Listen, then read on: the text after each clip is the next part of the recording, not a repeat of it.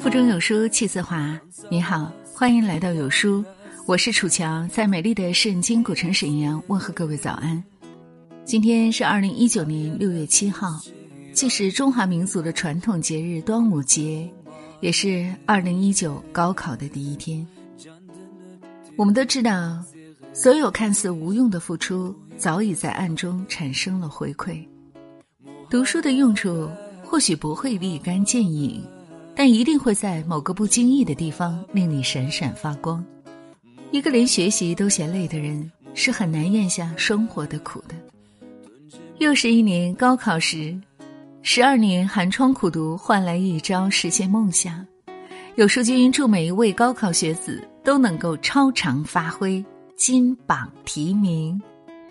今天要和您分享的文章题目叫做《十岁男孩辍学当网红，读书没用的骗局还要毁掉多少人》。如果你也喜欢这篇文章，记得在文末点亮再看。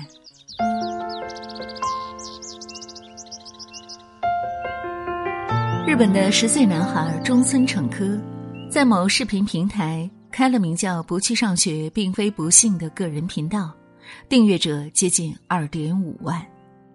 最近，他红了。中森发现视频庆祝自己的故事被报纸报道，还鼓励小朋友不用去上学。生活在幸福的家庭，有父母陪伴，中森并不是没有上学的条件。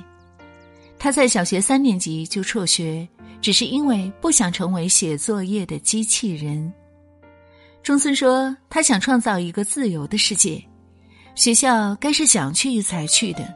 比起上学，在家拍视频还能和全世界的人当朋友。”这条透着满满骄傲的视频点击量超过了一百万，是平时视频的十多倍，在被报纸大肆赞扬为少年革命家。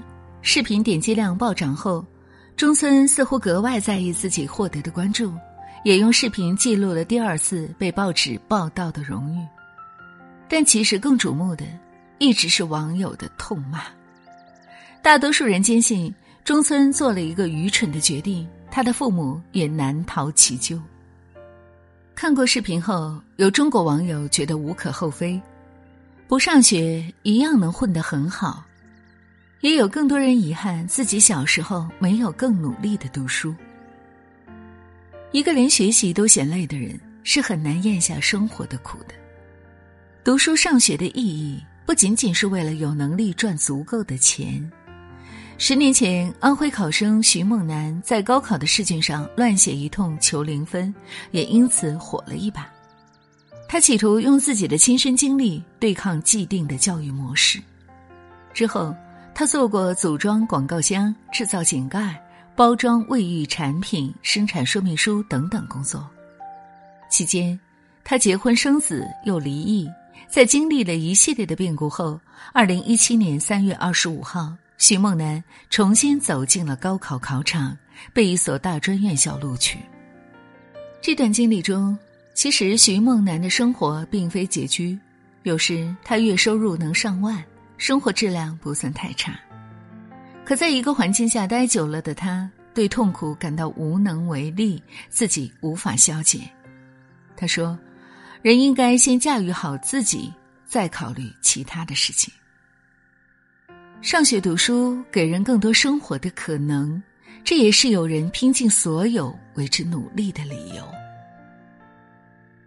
如果要找到一种比喻，形容突然知识开阔对一个人的影响，大概可以是几页的世界里的第一丝曙光。在很多人不知道的角落，有群孩子每天都拼了命才能到可以接受知识的地方。小妹关注过一个纪录片《寒冷的高山有犀牛》，这片子没什么人看，在豆瓣甚至没有评分。却让人深感震撼。云南昭通有对姐弟，弟弟小武只有七岁，每天他都要和姐姐走两个小时的路，翻越四千米冰山去读书。清晨六点，在姐姐的催促声中，姐弟俩夺门而出。快点，快点，要迟到了！姐弟俩的家在海拔近四千米的高山顶上，雪打霜冻，极为苦寒。他们的小学犀牛位于海拔两千多米的半山上，上学的路单程要走上近两个小时。冰冻的山体上的路并不好走，时而下坡，时而爬坡。有时在攀爬比较陡的坡道时，即使是从小惯于行走山路的姐弟俩，也难免被绊一个踉跄。父母不在家时，姐姐承担起照顾弟弟的责任。她亲手为小五戴上针织线帽，都没发现自己的羽绒服已经不那么合身，书包也破了个大洞。姐弟俩没有为路途之远和严寒之苦。多抱怨一句，弟弟小五手上的冻疮却发出了无声的抗议。也许是因为疼得厉害，弟弟突然停下了脚步。小超见状，急忙在小五书包中寻了一张草稿纸，在弟弟手上的伤口反复摩擦。草草的处理过，姐弟俩又像没事人一样提脚就走，扬长而去。冻疮发作的疼痛。艰难行伤的苦楚，让小五边走边轻声哭了起来。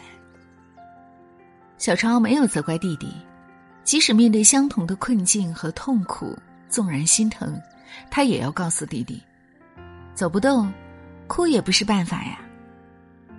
没吃早饭，肚子里空落落的，正在长身体的年幼姐弟只能在树杈上摘些冰挂来充饥。姐弟俩。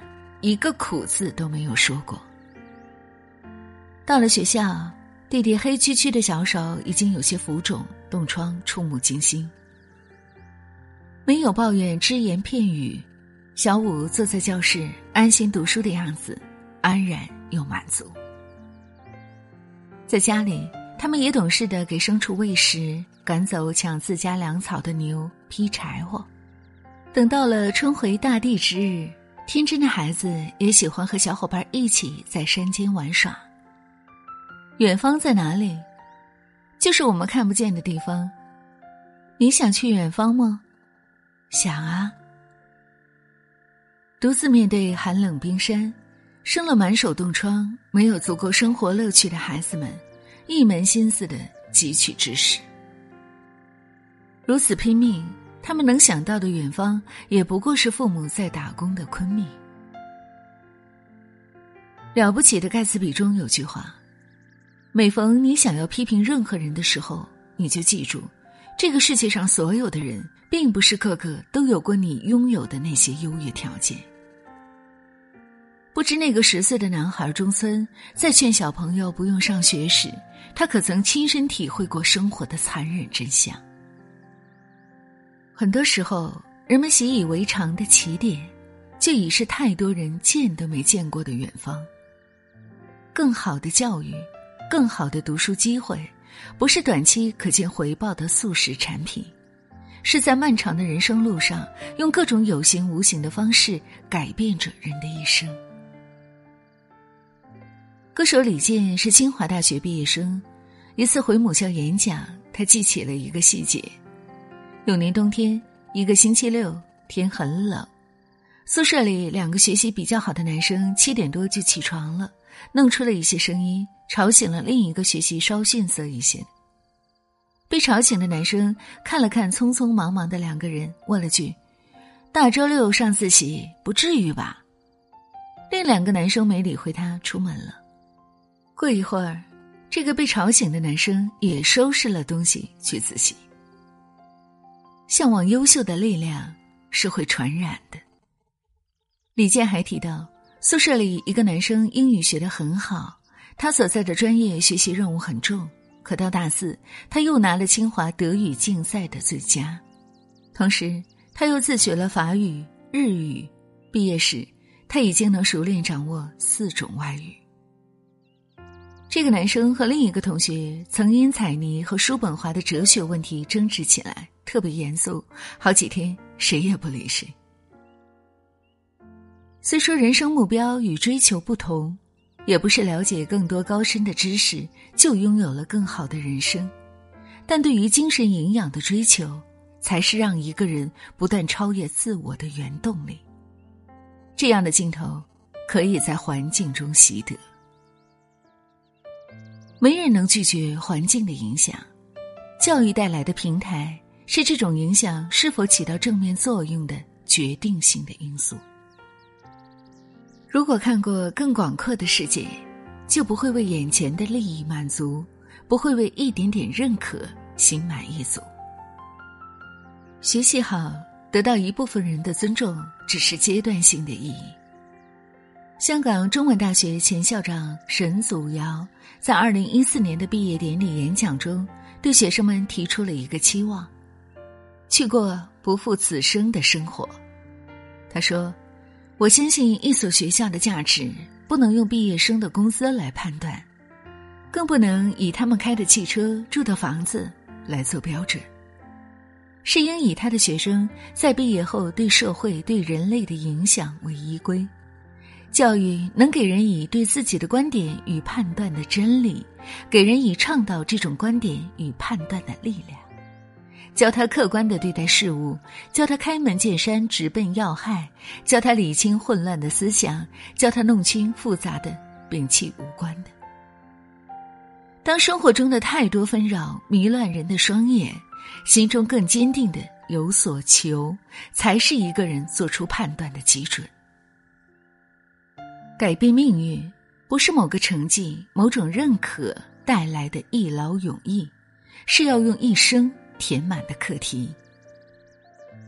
剑走偏锋，并能走得稳当的，只是个例。要承认的是，现阶段对于大多数人来说，教育才能带来希望与新生。好了，亲爱的小伙伴们，这就是今天要和您分享的文章。祝愿所有的高考学子在接下来的几天考试当中，能够发挥出自己最好最好的状态，逢考必会，逢蒙必对。我期待你春风得意马蹄疾，一日看尽长安花，好运。在这个碎片化的时代，你有多久没读完一本书了？长按识别文末二维码，关注“有书”公众号菜单，免费领取五十二本共读好书，每天有主播读书给你来听。